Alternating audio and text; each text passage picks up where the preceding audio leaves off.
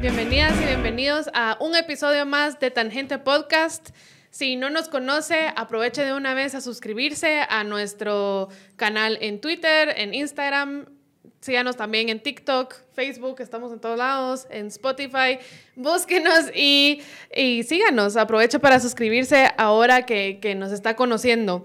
Y hoy vamos a hablar acerca de la encuesta más reciente que hay en Guatemala, que es esta encuesta de prensa libre. Aquí ya está eh, eh, la prensa en papel para quienes no nos miran en YouTube, sino nos escuchan en Spotify. Aquí ya nos están mostrando la prensa en físico, en papel.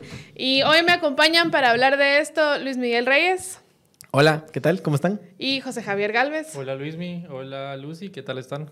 Pues bien, aquí yo creo que esta encuesta ha dado mucho de qué hablar. Esto es algo, esto es eh, la, encuesta, digo, no los resultados, sino la encuesta es lo que nos pone contentos en estos espacios, ¿verdad? Porque nos da de qué hablar. Sí, y, nos da datos también. Eh, en programas anteriores hemos dicho varias veces como hagan encuestas, hagan encuestas, porque realmente lo único que teníamos hasta ahora era percepción, tracking, o hubo una encuesta digital, pero súper limitada para una población específica que era los, los, lectores de un medio en específico, pero esta es la primera encuesta que tiene ahí su ficha técnica. Em, si quieren, de una vez entremos en materia. La, la, encuesta se realizó en 22 departamentos, 237 poblaciones y se llevó a cabo del 14 al 23 de abril. Y fue, lo que se hizo fue usar una papeleta simulada, es decir, a diferencia de lo otro que hemos visto, que son los, tracking, sondeos y encuestas digitales, sí se le entregó a la gente o, al encuestado un papel que simula la papeleta con los diferentes logotipos y fotografías de los presidenciables.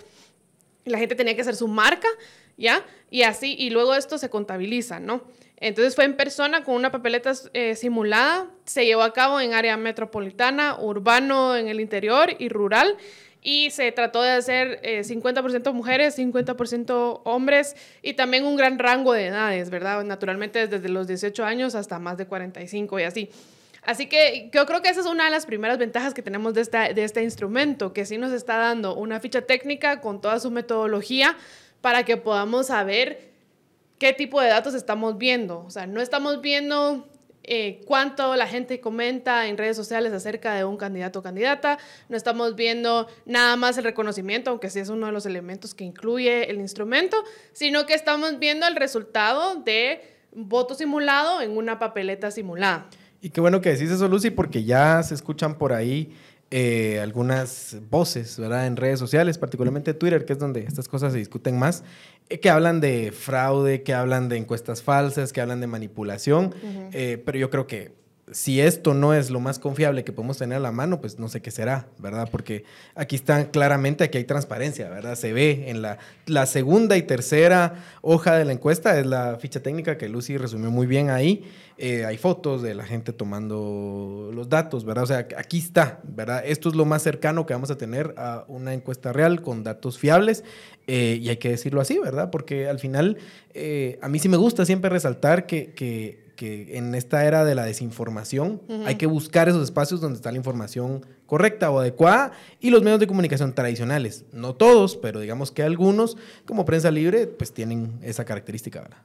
Y es importante, creo yo, en, en, esa línea, cómo eh, esta información es utilizada por los actores políticos, incluso que están en contienda, porque a mí me llama la atención varias cosas. Primero, por ejemplo, que eh, para empezar a, mencionar un poco de los datos, eh, sale en primer lugar en la encuesta Carlos Pineda con 23.1%, que era un personaje que hace algunos meses había dicho que las encuestas mentían, que, que eran una gran farsa, que todo está manipulado, y luego sale la encuesta de nuestro diario y él dice, no, esto es, esto es real, miren, vamos, a, vamos a ganar en primera vuelta, aquí está.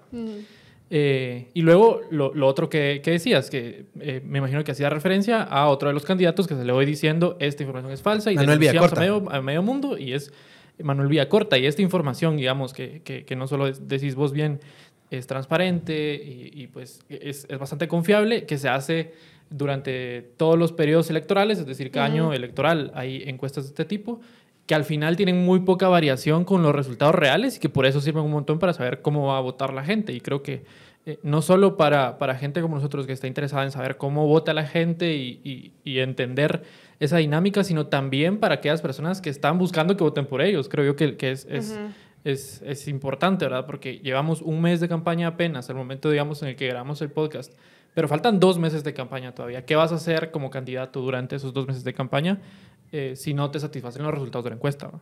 Sí. exactamente. Y otra cosa también importante de mencionar es que esta solo es la primera entrega de varias. O sea, en, en, los, en los subsiguientes días vamos a ver más entregas de esta misma encuesta. Ahora, habiendo dicho todos los beneficios de tener ya una encuesta y tener datos para analizar, etcétera, antes había más. Por lo menos había competencia. Yo recuerdo que se hacía también una encuesta de Sid Gallup, por ejemplo. Parece, sí, yo escuché eh, que Sid Gallup parece que sí va a hacer algo. Eh, pero y va a salir en estos días, pero no se sabe.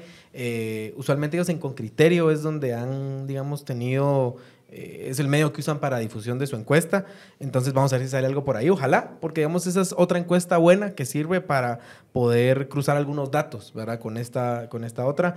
Usualmente no hay, si están bien hechas, que, que usualmente lo están, no hay mucha diferencia entre una y otra, ¿verdad? Más o menos reflejan los mismos datos y eso sirve para darle confiabilidad a ambas. Sí, entonces, bueno, e, esta entrega nos señala dos cosas. La primera es intención de voto y la segunda es conocimiento, ¿no? Más que nada, estas son las dos cosas que resalta esta entrega de la encuesta. Y bueno, vamos a los datos. Eh, en primer lugar, tenemos, como bien mencionadas, a Carlos Pineda con un 23.1%. Luego sigue Sandra Torres con un 19.5%. Mulet con un 10.1%. Y finalmente, en cuarto lugar, Suri Ríos con un 9.2%. Y luego, pues ya seguimos con la carrera de, de nanos. Los que dicen, me, queda, me, queda, un por ciento, que son los que están ahí al, al final, me queda un por ciento. Ajá. Eso. Según esta encuesta, el candidato del me queda un por ciento ya subió de 1% a como 1.3, 1.5. Sí, me queda 1.5%, dice. Sí, está bien. Ahora, eh, aquí hay sorpresas. Hay muchas sorpresas. Eh, vamos a decir un par de cosas eh, aportando lo que decía Lucy. Primero que Sandra Torres y, y Suri Ríos los conoce, las conocen más del 70% de los votantes, pero pues ahorita no están entre las favoritas, aunque Sandra Torres sí, ¿verdad? A Pineda solo lo conoce el 53.6% de la población, o sea que tiene todavía un espacio de crecimiento bastante importante, lo cual eh, nos dice mucho, ¿verdad? De la posición en la que está y el conocimiento que todavía le falta por alcanzar. O sea, esto es muy probable que su voto siga creciendo bastante. Y luego Mulet tiene un conocimiento parecido al de, al de Pineda de 54.5% pero está en tercer lugar empatado eh, técnicamente con Suri Ríos, ¿verdad? Entonces, también Mulet, Edmund Mulet tiene ahí bastante espacio para crecer, eh, mucho más que Sandra Torres y Suri Ríos, ¿verdad? Lo cual, pues nos dice algo de las dos candidatas que al parecer tienen un tope ahí de conocimiento y de intención de voto bastante importante. ¿Y creen ustedes que les ha jugado en contra a, a Sandra Torres y a Suri Ríos, por ejemplo, que son las candidatas más conocidas? ¿Creen que les ha jugado en contra lo, lo, que las conoce la gente. Por ejemplo, ¿qué tanto ha influido eh, la gente de la que se rodea a Sudi Ríos para que la intención de voto hacia ella disminuya? O sea, ¿qué tanto la gente tiene mucho rechazo, por ejemplo, a gente como Sandra Jovel, Enrique Degenhardt, que la acompañan como candidatos a diputaciones eh, en la intención de voto hacia ella? ¿Cómo lo ven ustedes? Pues, un poquito difícil de concluir eso porque no, no es como que se le pregunte eh, por qué tiene esa visión del candidato. Lo que sí es ahora que lo mencionabas, definitivamente tienen muy poco margen de crecimiento. Aquí en la encuesta decía, por ejemplo, Sandra Torres, la conoce un 99.5% de la población. Y de esos, solo un 27.3% tienen una visión positiva hacia ella. O sea, eso ya no crece. Ella, ella ya ahí topó. Porque ya todo el mundo la conoce, pero la gente que la conoce no tiene una visión positiva. Lo que le tocaría sería convertir a esas personas que no tienen una visión positiva y eso es bastante difícil. Esa es casi misión imposible para alguien como Sandra Torres, ¿verdad? Y Suri, como tú mencionabas, ella la conoce 86.2% de la población y, y, otra vez está bajita en visión positiva. 24.3% nada más de la gente la considera positivamente. ¿Qué puede causar esto? Pues yo, yo veo varias causas. Una, naturalmente, la gente la asocia con su papá. Y, ah, si con el FRG. Y con el FRG y con el juez negro. Entonces, suponete, grupos de clase social media alta, etcétera, que recuerdan el jueves negro de una forma negativa, pues ahí, ahí los pierde a ellos y que todavía asocian el FRG como izquierda, porque aunque tú no lo creas, en los noventas había gente que, que sobre todo por, por, por tío, etcétera. Por el discurso antiélites que tenía por tío. Exacto, asociaban el FRG con la izquierda. Luego está también eh, eh, todo, todo el legado del conflicto armado interno, naturalmente, etcétera, y luego el discurso pro sistema, que yo creo que lo que mencionabas de la gente que la acompaña, como Degenhardt, como Sandra Jovel, etcétera, la gente que la acompaña es como un, un, reflejo del sistema actualmente y lo que hemos visto, mira, una de las conclusiones que se puede sacar de esta encuesta y de los resultados es que la gente está harta de la política tradicional. La gente ya perdió la esperanza en los políticos que estamos viendo ahorita y, y están lanzándose, pues quizá sin paracaídas por la opción que están eligiendo, ¿verdad? Pero están lanzándose por algo diferente. Y última cosa, antes de darte la palabra, también si ves a Sammy Morales. Porque tú decías, bueno, a, a, Suri salió con la gente del gobierno de Jimmy Morales. Sammy Morales lo conoce 74.6% de, de, la población y solo tiene 9.1% de la gente que dice que tiene una visión positiva de él. O sea, eso, si usamos a Sammy como un proxy de su hermano, digamos. y, y, del gobierno de su hermano, ves que, que, seguramente no le jugó a favor aliarse Exacto. con, con Sammy, Sammy Morales no puede repetir lo que hizo Jimmy, ¿verdad? Porque Jimmy también tenía alto nivel de conocimiento porque ambos han estado por más de 15, 20 años en televisión en nacional todos los días, todos los domingos, perdón, eh, en horario prime time y demás. Entonces eso los hacía altamente conocidos, pero eh, Jimmy en ese momento se puede presentar como el, el outsider, ¿verdad? Eh, y sale, sale victorioso, mientras que Sammy no lo puede repetir porque tiene ya la carga de haber de, de, del gobierno de su hermano. Ahora, eso que decía Lucy, yo, me parece súper interesante. Yo creo que aquí la constante, y ojo que este no es un fenómeno local, ¿verdad? La constante es el voto antisistema. El voto antisistema o el voto que está enojado con el sistema, pongámoslo así, es el que está poniendo presidentes. No es el caso solo de Guatemala, está pasando en toda América Latina, ¿verdad? Yo creo que ya no se puede hablar solo de que gana la izquierda gana la derecha, sino que lo que está ganando, y es una constante en la mayoría de países, es que gana el voto antisistema. Y lo vemos así. En Chile fue ese el caso, ¿verdad? En Chile gana el voto antisistema. Eh, en Argentina, en próximas elecciones que van a tener eh, el otro año, si no estoy mal, es probable que gane también el voto antisistema, que en, el caso, digamos, son casos distintos, porque en el caso de Chile gana el voto de una izquierda un poco más radical, digamos, que le gana a la, a la centroderecha que estaba ahí, ¿verdad? O a la concertación, si se quiere hablar así. El caso de Argentina, el, el kirchnerismo, ¿verdad? Va, probablemente va a caer también y va a ganar un voto antisistema, ¿verdad? Anti-kirchnerismo. Esa es la constante en América Latina y Guatemala no es la excepción. O sea, lo que estamos viendo es que la persona que se presenta con un discurso antisistema, usando además medios alternativos, porque eso tal vez lo hablamos después, ¿verdad? El, eh, por cómo crece Carlos Pineda y de dónde viene, es la persona que logra ganar alto nivel de, de conocimiento, pero de intención de voto principalmente. Claro, yo en la mañana leía un, un paper de un eh, politólogo que se llama Miguel Carreras y que hablaba justamente de, las, de los outsiders en las elecciones y cómo muchas veces lo problemático o, lo cuestionado del sistema presidencialista es cómo los outsiders tienen una facilidad mayor para ganar elecciones cuando la gente está tan enojada con el sistema, pero como en los sistemas eh, que son de partidos débiles como el nuestro, eh, tienen desventajas muy grandes como que, por ejemplo, suelen poner en algunos casos, yo eh, no lo veo tan claro en el caso de Carlos Pineda, pero en algunos casos eh, que ponen en su gabinete a personas muy, muy técnicas, con muy poca experiencia política, y digo que no lo veo tan claro porque no, no, no conozco, uh -huh. o sea, si, si, él no tiene el perfil de técnico, no sé qué, tan, qué gente tan técnica podría poner a su alrededor, pero en general lo que, las condiciones que sí veo similares es que tienen poca capacidad para articular con sectores del, que ya están dentro del sistema. Tradicionales. Uh -huh. Sobre todo por lo que les beneficia ese soy antisistema y ese no uh -huh. voy a negociar con el sistema y cómo, cómo esta configuración podría modificar eh, las, las, condiciones bajo las que jugamos. Digamos, hay, hay candidatos que están hablando de si, si continuarían o no a, con Consuelo Porras al frente del Ministerio Público, por ejemplo, que es algo que dijo Bernardo Arevalo. Yo me, yo me pregunto qué pasaría en una virtual eh, victoria de Carlos Pineda, tanto en los círculos del, de, del gabinete como en los círculos de otros funcionarios cuyas elecciones están relacionadas eh, con él y sobre todo, por ejemplo, en temas como, como la elección de magistrados, por ejemplo. Uh -huh. Ajá. Sí, y, y creo que es un cuestionamiento válido el que tú te planteas y creo que es algo que todos los ciudadanos guatemaltecos se deben de estar planteando ahorita. ¿Qué nos espera si este escenario se llegara a ser real? Porque él no ha hablado nada de ministerios, etcétera. Tú lo dijiste, él no tiene un perfil técnico, no tiene conocimiento, incluso hace alarde de tal cosa. Pero encima de todo, tampoco tiene una estructura en su partido de la que se pueda, digamos, eh, de la que pueda armar. Exactamente, porque ese partido ni siquiera era, e, es un partido donde él se haya formado. O sea, ese partido ya existía, ese partido iba a lanzar a Tony Maluf, ya no lo lanzó. ¿Qué hay adentro de ese partido? No lo sabemos. Hay cuadros técnicos de donde él pueda seleccionar eh, ministros posiblemente, tampoco lo creo.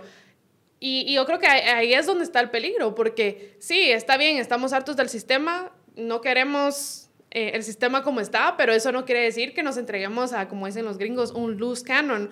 O sea, realmente estás tirando una bala perdida ahí. En parte, o sea, entiendo el beneficio de que es una persona que no tiene poder concentrado, como por ejemplo eh, hubiera sido el caso de una Suri Ríos, digamos que ella sí tiene concentración del poder y tiene poder sobre eh, cortes y magistrados, etcétera, tiene poder en el Congreso y tendría el poder ejecutivo si llegara a, quedar electa. Un escenario más o menos similar, pero no tan fuerte de Sandra Torres, por ejemplo. Pero digamos, eh, sí, está bien, está bien que no tenga tanto poder y que haya desconcentración de poder que sea diferente, pero ¿y, y qué hacemos con, con el gobierno, o sea, cómo va a gobernar, qué va a hacer con, con, las cosas que son importantes y que no pueden quedarse quietas y que no pasan solo por inercia. Ahora yo, yo les digo, tal vez Lucy, en lo que decías, esta situación no es muy distinta a la que hemos tenido en el pasado, digamos. Recordemos cuando Jimmy Morales llegó, que también fue, digamos, una candidatura un poco sorpresiva, que a estas alturas todavía iba abajo, ¿verdad? No había, no había, Pineda ha sido un salto mucho más grande que Jimmy Morales, mucho más rápido, diría yo. Pero también, recuérdense que todas estas candidaturas son, son armadas así por trocitos y todo está pegado con chicle, ¿verdad? Entonces, y lo que pasa es que entonces llegan a, digamos que ganan, supongamos que, que el resultado de esto es que Pineda gana, que es a lo que apunta eh, estos datos que vemos ahorita. Pues lo que va a pasar es que en enero, digamos, de, de, a ver, de fin de año para enero van a estar armando un gabinete ahí y eso depende de cuáles van a ser sus círculos más cercanos, ¿verdad? Pero, pero digamos, yo no lo veo en ese sentido, no es un escenario que no hemos tenido antes. Lo que pasa es que tal vez los círculos son distintos y eso es lo que, lo que aquí a lo mejor puede preocupar un poco, ¿verdad? Porque ¿quién es la gente que se le va a acercar a Pineda? Y seguramente ya le están hablando, o sea, esta puerta ya la están tocando y está empezando a llegar la gente a ver, bueno, eh, mire, usted va a ganar, eh, que, que, cómo colaboramos, que hacia dónde vamos, qué le ofrezco, qué necesita, ¿verdad? Todo eso pasa eh, y es muy normal especialmente con este tipo de candidaturas, ¿verdad? Pero yo en ese sentido, digamos, tal vez no me preocupa tanto porque no lo veo tan distinto a otras ocasiones. Tal vez lo distinto sería quién es ese círculo o qué tanto se va a dejar él que se acerque en estos grupos, ¿verdad? Pero, pero sí es un tema, eh, pues interesante que lo vamos a ver más adelante, de, ver cómo se arma ese, cómo se pega con chicle esos gabinetes, porque es, es lo usual, ¿verdad? Los gabinetes y tal vez también la, fuerza que pueda tener el Partido Prosperidad Ciudadana en el Congreso, porque al día de hoy es una fuerza súper pequeña, que tiene tres diputados, uno de los cuales va a intentar elegirse con un partido distinto, que es eh, García Silva, Jorge García Silva, el diputado que está involucrado en el, en el caso del Insibume. Eh, no, sé, no sé qué tanto atrae eh, un candidato a presidente, los votos eh, al Congreso, especialmente cuando son candidatos que los conoce tan poca gente. Digamos que sabemos que aunque Sandra Torres no gane las elecciones, su fuerza en el Congreso igual podría ser eh, relevante. Lo mismo en el caso de, de Suri Ríos, pero en Prosperidad Ciudadana a mí me queda mucha duda. Pero ahí también, perdón, ahí también, digamos, cuál ha sido, para ver un poco lo que ha estado pasando en los últimos dos gobiernos, es que llegan con bancadas pequeñas, débiles, ¿verdad? Llegan débiles en el Congreso. Pero ¿qué es lo que se ha hecho? Comprar comprar el Congreso para armar una superbancada que se ha llamado como el pacto oficialista, que ya tenemos dos, por lo menos dos eh, legislaturas de estar en esa dinámica, en donde transaccionalmente eh, van haciendo política, ¿verdad? Entonces lo que les conviene a todos, pues votan a favor, cuando no se desintegran un poco, o sea, esa ha sido la dinámica del Congreso hasta ahora. Lo que va a necesitar, digamos, un personaje como Pineda es operadores hábiles dentro del Congreso y eso también se le van a ir pegando ¿verdad? Ahorita que lo van viendo como un potencial ganador. Entonces, digamos, yo esa dinámica creo que ya la traemos. La cosa es para dónde va a girar eh, el candidato o, el, el, digamos, el presidente electo, si, si es que resulta electo o quien resulta electo, eh, si va a querer gobernar, ¿verdad? ¿Qué va a querer hacer? Esa es un poco la cosa. ¿Y qué va a necesitar para poder implementar esa política? Y, otra cosa que, que quiero recuperar de lo que tú dijiste es que también estas encuestas son una herramienta para los demás partidos, o sea, para todos los partidos y ver cómo voy, digamos, ese termómetro que les va diciendo, eh, hay fiebre, no hay fiebre, cómo voy. Y creo que ahorita hay una gran oportunidad para otro montón de candidatos, porque si te das cuenta, Carlos Pineda realmente en términos de conocimiento no está tan alto como otros candidatos. Él tiene un conocimiento de 53.6 y que, que, está bien, pero no es, es decir, todavía le, le, queda chance de que lo sigan conociendo. Hay una brecha. y, y, esa brecha todavía se puede aprovechar con otros candidatos. Ahora, lo que sí, de nuevo, es, es poderoso y, y es, a, mí me parece sorprendente, yo nunca había visto un caso así, es que tiene aceptación del 52.4%. Es decir, casi que persona que lo conoce, persona que tiene una percepción positiva eh, de él, el, porcentaje de las personas que tienen una percepción que no es positiva de él es más bajito. Si esto se traduce en intención de voto, pues naturalmente vemos que no, porque si no tendría 50 y pico y tiene 23. Claro. Pero eh, a lo que voy es que todavía hay espacio ahí que se puede cubrir y que otros candidatos pueden aprovechar apuntándole a darse a conocer, pero no darse a conocer a la loca, así de cualquier publicidad es buena publicidad, ¿no? Darse a conocer de tal forma que su percepción sea positiva para estas personas. Pero yo no sé si, si, digamos, el resto de candidatos entiende por qué el éxito de Carlos Pineda. Porque eso es lo que es interesante analizar en este punto, me parece, es qué hace que Carlos Pineda, primero sea, llegue a ese nivel de conocimiento, llegue al primer lugar, al menos en esta encuesta que estamos viendo, y segundo, tenga tan buena aceptación dentro de ese público que lo conoce, ¿verdad? Y yo creo que son varios factores que es bien interesante de ver de su campaña. Su campaña ha sido atípica. Primero porque para mí es la primera campaña que se hace casi exclusivamente a través de redes sociales, ¿verdad? Y particularmente TikTok. O sea, el gran motor de la campaña y del crecimiento de Carlos Pineda ha sido TikTok, ¿verdad? Una red social que, que, ojo, al día de hoy, ya algunos datos recientes dicen que es más, es más usada que Facebook en Guatemala, ¿verdad? más o menos el 38% de la población que está conectada tiene acceso a TikTok versus un 33% de Facebook, que Facebook hasta hace unos años era la red social líder en Guatemala. Eh, eso es bien interesante. ¿Qué ha movido esto? Yo creo que, bueno, eh, primero el, gran influjo de remesas, ¿verdad? Que permite a la gente tener acceso a dinero para poder comprar celulares, pero también algunas empresas de telefonía están dando eh, planes de TikTok que, por ejemplo, por 10 quetzales, le metes una tarjeta de 10 quetzales a tu teléfono y tenés poquitos minutos de internet, poquitos minutos de llamadas, pero tenés TikTok ilimitado durante todo el mes, ¿verdad? Eso significa que la gente lo que pasa haciendo no usa el teléfono ni para llamar ni para nada más que para ver TikTok, ¿verdad? Entonces, eso tiene un gran efecto y eso es lo que estamos viendo aquí. ¿Y qué es Mechito? ¿Qué es el patrón de Mechito? ¿Qué es Carlos Pineda? Lo que son son personalidades de TikTok que tienen, porque ojo, esto no es de ahorita. O sea, tal vez lo que pasa es que no lo estábamos viendo, pero hay un, hay un gran público que está ahí viéndolos a ellos desde hace más de, tal vez de dos años o año y medio, que está pendiente de lo que estas personalidades de TikTok está haciendo, que se siente identificado con ese mensaje campechano, cercano. Cierto, yo me bajo de mi helicóptero, pero cuando me bajo de mi helicóptero me como una tostada ahí en, el, en donde esté y, y le hablo a la gente así como, como la gente habla, ¿verdad? Y eso tan cercano. Y ojo, el mensaje de Carlos Pineda no es un mensaje eh, superficial o así, o, de broma, porque la gente dice, ay, sí, es que son payasos haciendo payasadas en redes sociales. No. Yo el otro día estaba viendo un mensaje y él se baja en un lugar en Quiché. Se baja su helicóptero, ¿verdad? Se acerca a la gente a saludarlo aquí y allá. Y él llega y les dice, miren, ustedes han estado olvidados y eh, ustedes viven aquí como que estuvieran en los años 80 refiriéndose a la pobreza de la gente y el atraso en el que están. Ese es un mensaje muy profundo que a la gente le llega mucho. O sea, él no está diciendo tonterías. Su mensaje es serio. Lo que pasa es que la forma nos parece chocante porque, porque es, es chabacano, es, sí, pero, el mensaje es profundo. No está bailando en redes sociales como están otros candidatos, ¿verdad? Entonces, eh, o sea, yo un poco lo digo porque es que no sé si están viendo que el éxito de Carlos Pineda no es la payasada, sino que es la forma como dice lo que dice.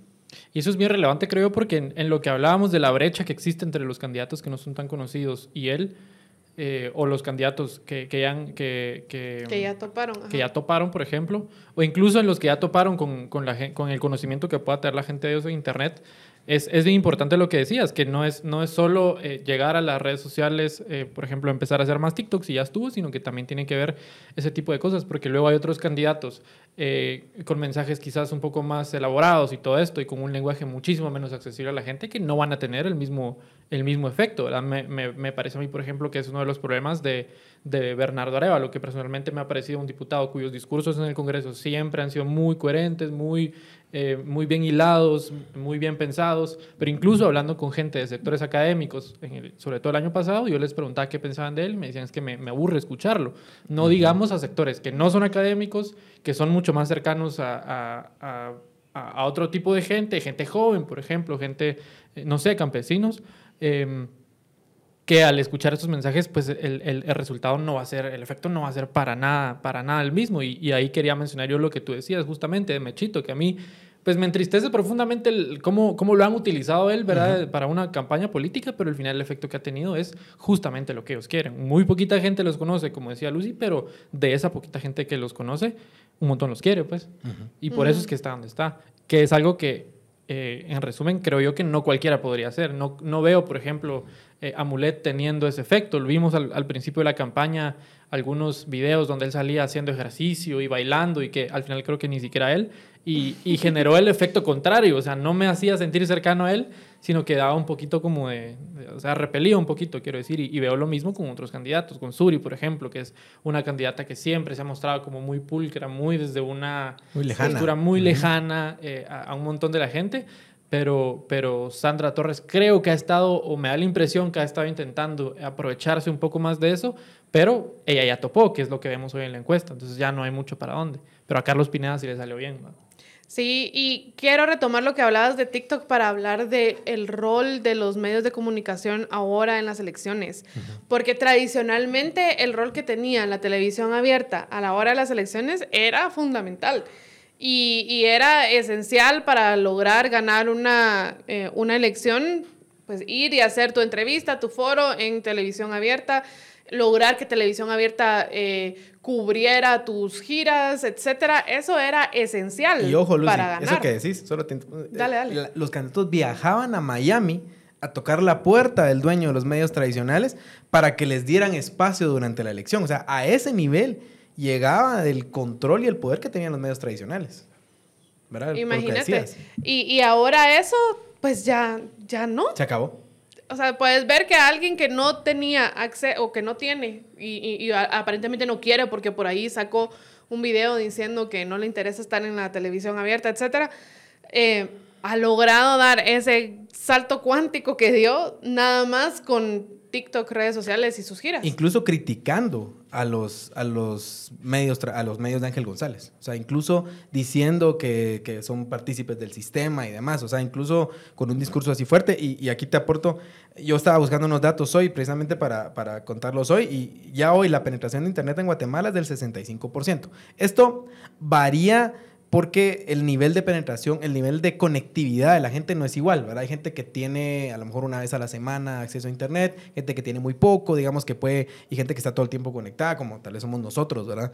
Eh, y de eso hay 5 millones de usuarios de TikTok en Guatemala. Somos el país con más usuarios en Centroamérica, lo cual es bien interesante, ¿verdad? Eh, ya... Eh, ya TikTok se ha convertido en el principal motor de búsquedas. Eso es bien interesante también, porque mucha gente, en lugar de ir a buscar a Google, por ejemplo, busca en TikTok si quiere enterarse de algo. O sea, si dice, eh, por ejemplo, quiero saber eh, algo sobre, no sé, sobre un partido de fútbol, lo que sea, buscan en TikTok y ahí le salen pues, analistas, gente que produce contenido y demás. Eso sí, contenido de cualquier tipo, ¿verdad? de cualquier calidad. Pero ahí está. O sea, este es el espacio donde se está haciendo política hoy eh, y no mucha gente lo vio. Que sí. es interesante. Y yo creo que ahí queda la tarea pendiente para todos los demás candidatos. La verdad es que es frustrante. Yo, yo no sé si ustedes están con, el mismo, eh, con la misma sensación que yo, pero es frustrante ver cómo, habiendo esa ventana de oportunidad de, darle la espalda a la política tradicional, darle la espalda al status quo tan terrible en el que estamos metidos ahorita, la opción que vaya ganando sea una opción de alguien que no, no, se le ve la preparación. O sea, uno, uno pensaría, esta era la oportunidad ideal para que alguien que sí esté bien preparado, que sí sepa de políticas públicas, que sí quiera ir a gobernar, porque lo que tú decís, ¿verdad? Quizá lo que se ve ahorita es que Carlos Pineda está muy enfocado en ganar una campaña política, pero no está muy enfocado en gobernar. Capaz que va a llegar y, siendo presidente el primer día, bueno, ¿y ahora qué? ¿No? Y, y eso es es un poco frustrante porque uno pensaría Guatemala se merece más, se merece más. O sea, los guatemaltecos estamos enfrentando problemas bien serios, bien importantes a los que hay que ponerle atención y por, e, y, ese es el resultado del desencanto que tenemos de la política. Pero hay que tomarlo como una lección, ¿no creen ustedes? O sea, al final, eh, esas fuerzas, digamos, eh, reformistas, ahí, esas, esas mentes, digamos, que están en ciertos partidos pequeños y aquí que tienen interés en, en reformar para bien el país, tienen que ver que no se, no se puede hacer política solo subidos en, un, púlpito, ¿verdad? O sea, no se vale solo estar predicando en Twitter, por ejemplo, o solo estar, eh, digamos, en ciertos espacios que son muy de nicho, ¿verdad? Hay que salir de eso y conocer cuál es el país, ¿verdad? En qué país estamos, se está haciendo política. Eh, y eso es lo que alguien como Carlos Pineda entiende bien. Yo no sé si él sabe del Estado y si él sabe de, todas estas cosas, pero, pero sí sabe, sí conoce a la gente, ¿verdad? O sea, parece que tiene olfato eh, para conocer a, quién le está hablando, cómo hablarle a ese público y qué cosas le llegan, ¿verdad? Y ese es el, el, digamos, la fuerza que tiene una campaña como esta y que el resto de candidatos no lo entendieron o lo entendieron muy tarde. Eh, y, entonces creo que hay una lección para la gente que quiere hacer política. Y, ojo, hoy estamos hablando de un candidato hecho en TikTok, hoy, 2000, 2023 qué va a pasar dentro de cuatro años, ¿verdad? Que la conectividad va a avanzar aún más, que el Internet se va a hacer más barato, que más gente va a tener celulares. O sea, esto solo va para... va, a estar exponenciado, ¿verdad? Sí, eso es... ay, perdón, solo rapidito. Y otra lección, porque tú, tú dices una lección que es ajá, poner la atención a cómo se está haciendo la política ahora y acercarse y, y no hacerlo desde el púlpito, etcétera. Yo creo que otra lección también importante es no abandonar la política. Porque esto es el resultado de haber dejado huérfana la política por tantos años tanta gente que dice, ay, no, es que si, está, si estoy en política solo me ensucio, si estoy en política eh, eso es equivalente de corrupción, eso es equivalente de lo que sea. Em, y, y, ese abandono deja las sillas vacías, pero las sillas no se quedan vacías mucho tiempo. O sea, alguien va a llegar y va a ocupar esos espacios. Yo ahí tengo dos, dos, comentarios. Primero, con lo que decías, que creo que esa ventana de oportunidad es, es bien importante ponerle atención porque yo soy muy reacio a creer lo que la gente siempre dice, es que no, es que somos estúpidos para votar, que siempre votamos igual, y, y, culpar como a una, una masa imaginaria por que es culpa de la gente que siempre votemos mal, cuando en realidad la, lo, lo, lo, que pasa y, y, y es verdad es que el, el, costo de estar informado políticamente es muy, muy alto y, y, el acceso para nosotros es bien fácil, pero para la gran mayoría de la gente de este país es muy, muy, muy caro estar informado políticamente. No me importa eh, si no han elegido magistrados de la Corte Suprema de Justicia, si lo único que, de lo que tengo que preocuparme es que le voy a dar de comer a mis hijos hoy, que es lo que le pasa a una gran cantidad de la población. Y entonces, si pasan esas dos cosas, gente que no tiene la facilidad de, de informarse o de, o de, educarse políticamente, pero que cada vez más está teniendo acceso a, redes sociales y esos espacios como de entretenimiento, y esos espacios son aprovechados por la gente incorrecta, van a seguir pasando ese tipo de cosas. Y luego... Em, no me acuerdo qué era lo que iba a decir de segundo. Em, algo del abandono de la política. Sí, es cierto. Algo, que algo que me llama mucho la atención y me preocupa un montón de, de, de Carlos Pineda es eh, su actitud frente a los cuestionamientos, en específico su actitud frente a los cuestionamientos de la prensa. ¿Por qué? Porque es cierto que quizás ha habido un abandono de la política en los años recientes, pero también ha habido una expulsión del escenario político de mucha gente en los años recientes. ¿Qué quiero decir con esto? Si sacan del país a operadores de justicia, a exfiscales, a magistrados, a periodistas, los, los meten a la cárcel, yo creo que todo esto es, es, muy relevante pensarlo en el sentido de qué viene con actores diferentes, o diferentes entre comillas, quiero decir, porque aunque estén rodeados de gente distinta, con eh, esas actitudes, digamos, muy autoritarias, muy de por qué me estás cuestionando y si me cuestionas eh, me burlo de ti y luego voy a redes sociales a, a criticarte, a decir que, que, no sos independiente, que sos mal periodista y lo que sea, cómo esa configuración va a detener o va, eh, que creo que es lo que, yo, lo que yo creo que va a pasar, o va a optimizar esa persecución contra los opositores eh, políticos. ¿Qué tanto eh, va a continuar esta, esta maña de, que vamos, vamos a tener candidatos que no van a estar inscritos porque no tenían finiquito o, ese tipo de cosas que utiliza el mismo sistema en este momento para expulsar a, gente que en realidad es disidente? con, con caras, que, como digo, entre comillas, eh, nuevas, ¿verdad? Que, que, podrían traer las mismas, las mismas dinámicas. Creo yo que eso de abandonar la política puede tener un poco de repercusiones graves, sobre todo si es un poco un abandono involuntario. Y tal vez con lo que vos decías, pues, de ver, la, el, aquí el votante no es tonto, o sea, el, el votante no. es, es inteligente y, y, el votante está harto del sistema. Eso es lo que nos está diciendo esto. El votante está harto de lo de siempre, está harto del sistema, está harto de la corrupción, está harto de, de, de que no den respuestas, está harto de que los servicios públicos no funcionen. Sí, Entonces, uh -huh. es claro, el votante busca una opción que le dice que va a resolver eso. Lo que pasa es que la busca cada cuatro años y le miente y, y después no cumple lo que, lo que le ofreció, ¿verdad? Pero, pero ese es otro problema, digamos. Pero, pero a la hora de la elección, la gente quiere un cambio. ¿Verdad? Y está harta. Y, y, lo mismo pasa en las municipalidades, ¿verdad? En las municipalidades hay una alta rotación, ¿verdad? Eh, siempre, digamos, estamos viendo que solo como el 30% se reeligen, el resto, 70% no se reeligen, eh, porque la gente lo que quiere es un cambio, algo distinto, ¿verdad? Lo que pasa es que el sistema a veces no se lo ofrece, y eso es, eso es otra cuestión, y peor si, si el sistema además está trucado, ¿verdad? Está trucado para que ciertas candidaturas no logren pasar o se caigan, entonces ahí hay otro problema. Pero, pero yo creo que sí hay que ponerle atención a que, a que la gente quiere cambios y ojo, porque también esos, ese enojo contra el sistema que se va acumulando uh -huh. de un sistema que, que, cambia pero, pero no resuelve, también da espacio a movimientos radicales, ¿verdad? Y eso se ha visto sí. en muchísimos países y es un peligro que está ahí latente. Yo no sé si es esto, yo no sé si es algo que viene después, pero este es, este es un, un, un horno, digamos, o una olla de presión que está acumulando, acumulando enojo, enojo, eh, y que un día estalla y, y, a veces las cosas se van para peor, ¿verdad? Entonces hay que tener cuidado y ponerle ojo a lo que está pasando.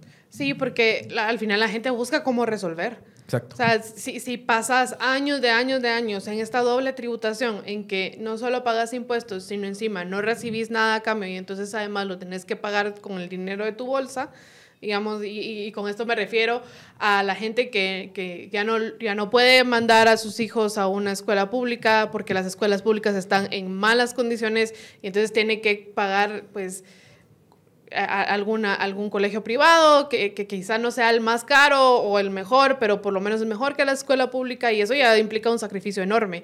Lo mismo con el transporte, por ejemplo, estás pagando tu, tus impuestos, pero luego querés ir a tu trabajo y, y, y, conducirte y no hay cómo llegar y entonces tenés que pagar taxi, pagar Uber, etcétera, porque no hay buses, no hay transporte colectivo y así nos podemos ir con mil ejemplos de cómo esos servicios públicos no están llegando a pesar de que la gente sigue pagando sus impuestos, ¿no? Y si, y, aunque sea el IVA, pues digamos, porque si dicen, ah, bueno, pero la gente no paga impuestos sobre la renta, etcétera. Bueno, al menos el, eh, eh, el, el que pagan en el IVA. Son años de años de años de acumular esta frustración que eventualmente, como tú decís, va, a explotar y, la gente tiene que buscar cómo resolver, ¿no? No, se van a quedar de brazos, cruzados y, esperando a que, a que caiga el milagrito.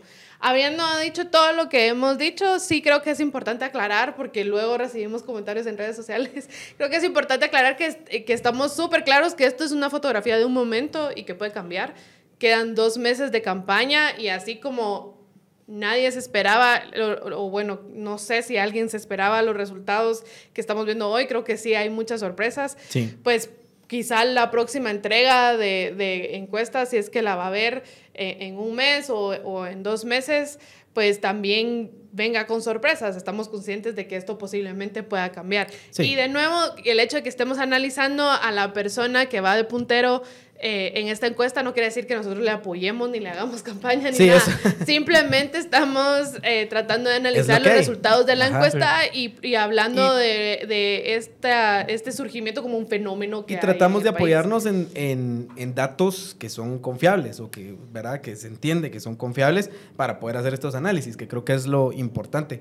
Pero volviendo a lo, a lo otro que hablábamos, eh, hay, un, hay un tema, digamos, que con las candidatas que antes eran las punteras y hoy parece que van, van bajando. Era el caso de Suri Ríos, Sandra Torres.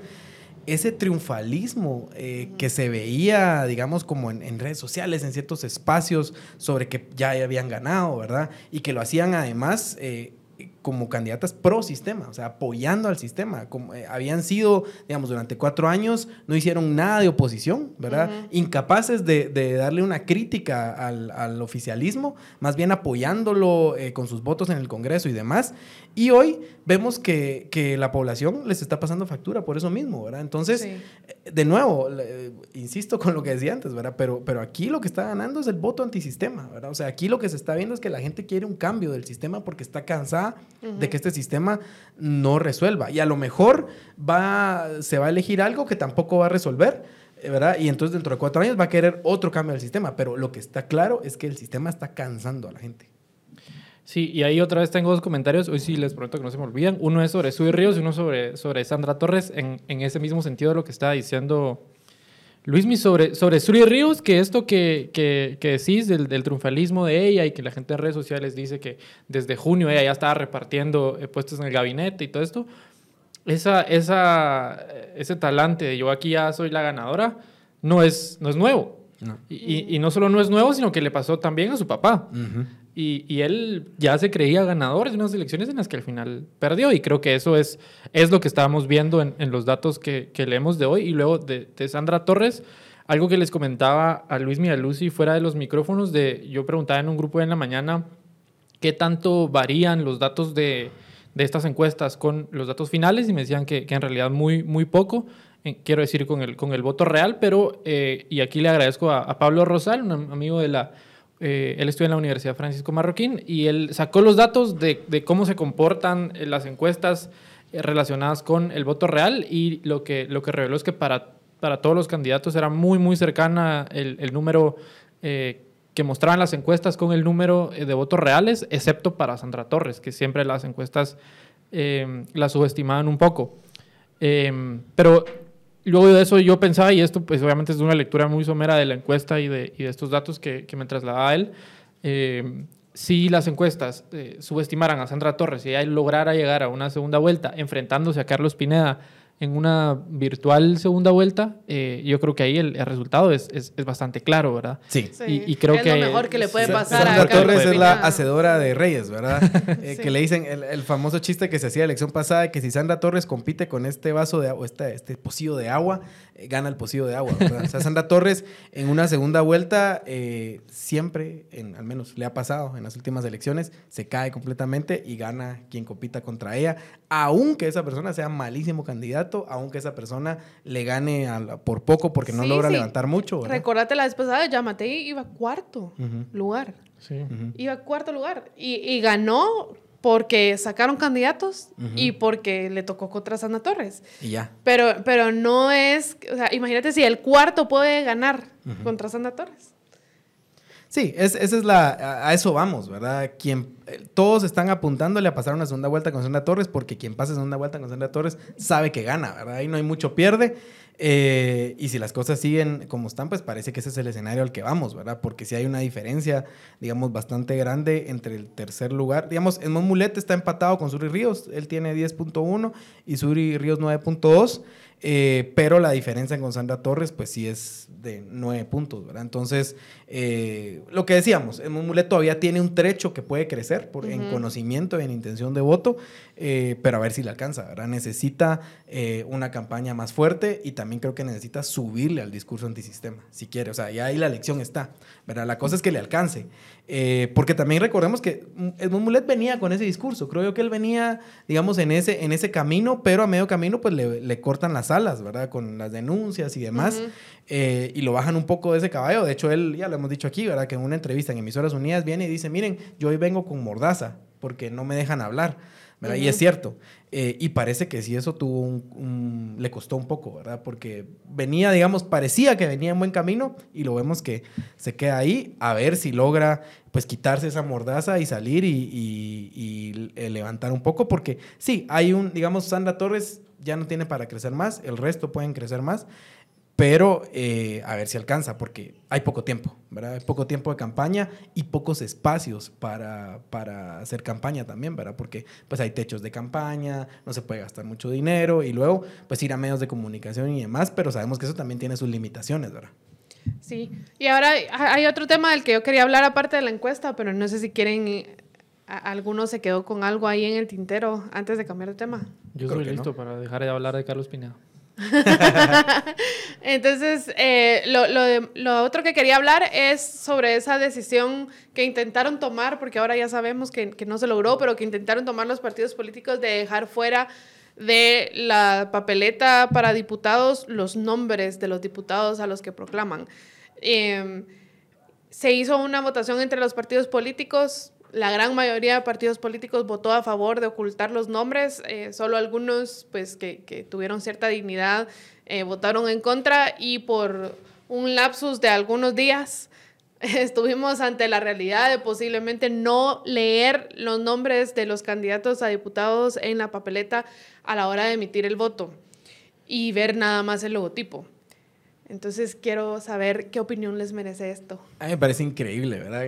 Y hemos llegado al punto en el que a los, a los, los partidos saben que sus candidatos a diputados son tan malos que les da vergüenza que la gente lea sus nombres ahí, ¿verdad? Saben a quiénes llevan.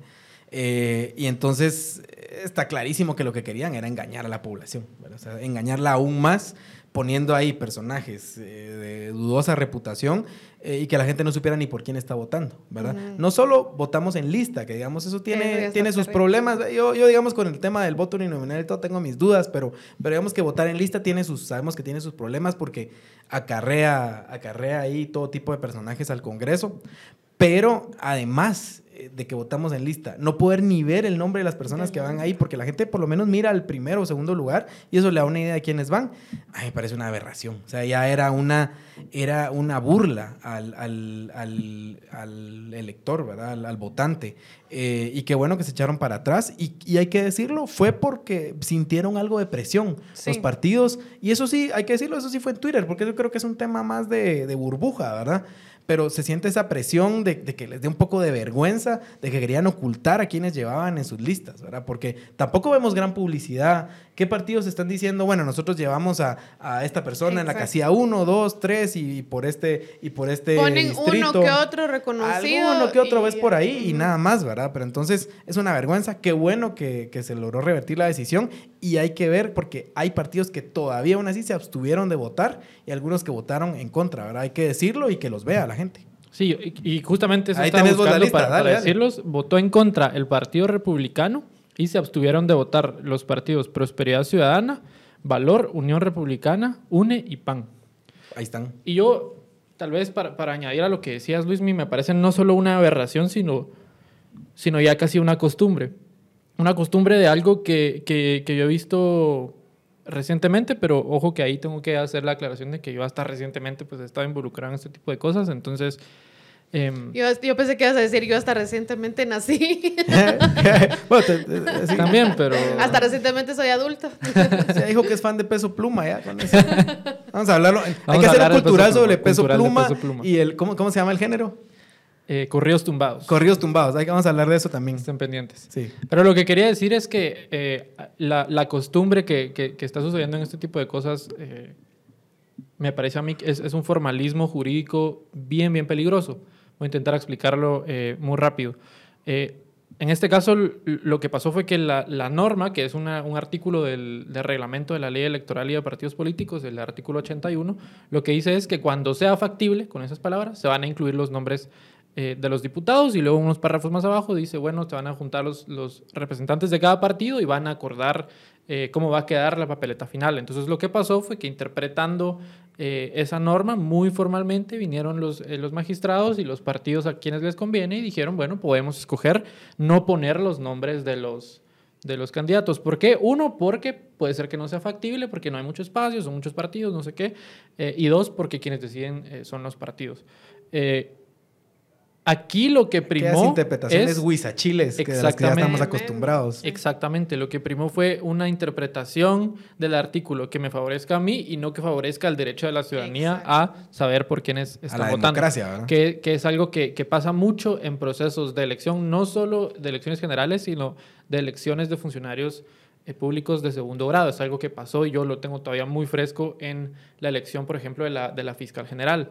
Eh, la interpretación que se hizo, por ejemplo, de la posibilidad que tienen las personas de eh, presentar lo que llaman tachas, es decir, objeciones a, su candidatura. Lo que, lo que hizo la comisión de postulación fue recibir las, eh, las tachas, incorporarlas al expediente, darle chance a ella de que, de que presentara sus pruebas de descargo. Ella las presentó, ella y todos los demás candidatos que tenían tachas, los agregaron al expediente y ya estuvo. No hubo discusión sobre cuál era el fondo de las tachas, sobre si realmente las pruebas de descargo eh, desvirtúan o no esas objeciones, etc. Y, a lo que voy es, cuando los organismos que están a cargo de la interpretación de la ley hacen una interpretación tan ligera, tan ligera, eh, teniendo en cuenta solo lo que textualmente dice, eh, valiéndose de que esa es la norma en, un artículo de la, de la, ley del organismo judicial, el resultado es este tipo de cosas, que quien se ve afectado es eh, la ciudadanía, en, en, este caso, en su derecho a, a, elegir y ser electos. Especialmente porque esto es algo que no es nada cercano a la ciudadanía, es algo muy técnico, muy específico, que es difícil de detectar eh, así, digamos, muy superficialmente. Eh, y que si no hubiera sido, en este caso, por ejemplo, por eh, algunos fiscales, y, y, esto también hay que decirlo, por ejemplo, eh, Andrea Reyes, fiscal de, de, Semilla, quien fue una de las principales promotoras de que este, de este tema saliera a la luz, el de, la, el de las papeletas, si no fuera por, por gente que que pone eh, ante el spotlight que están sucediendo estas cosas, realmente no nos damos cuenta. Y como les digo, es algo tan, tan específico que hace el doble de daño porque no nos estamos dando cuenta de lo, de, de lo que es porque no es, no es tan evidente. Eh, y está pasando cada vez más con funcionarios, eh, especialmente de, de, tribunales, es decir, de la CC, del, del, organismo judicial y ahora del Tribunal Supremo Electoral, ¿verdad? Esas interpretaciones de la ley que al final son tan, tan peligrosas porque son muy, muy formalistas, porque obviamente lo que quieren es favorecer ciertos intereses. ¿no? Sí, pero imagínate darle esa potestad, o bueno, darse ellos, según la interpretación que le dan a la norma, esa potestad de, de autogobernarse, digamos, o de tomar ellos la decisión y, y, que esa, aunque esa decisión solo obedezca sus intereses, sí, sí está tremendo. Eh, ¿Algo más, Luismi? Yo creo que ahí estamos. Ahí estamos. Estuvo alegre. Vamos a seguir con cobertura de, de, la encuesta esta semana porque mañana sale otra parte de la encuesta y el jueves sale la última de, de esta, ¿verdad? Entonces van a ver ahí más datos que analizar. Y, también... Ah, dale. Solo iba a decir que además hoy 2 de mayo tenemos la primera entrevista con, ah, con, candidatos. Hoy nos visitamos Mulet. Eh, va a estar hablando con Daniel, con Daniel Herring. Así que, pues nada, escúchenlo.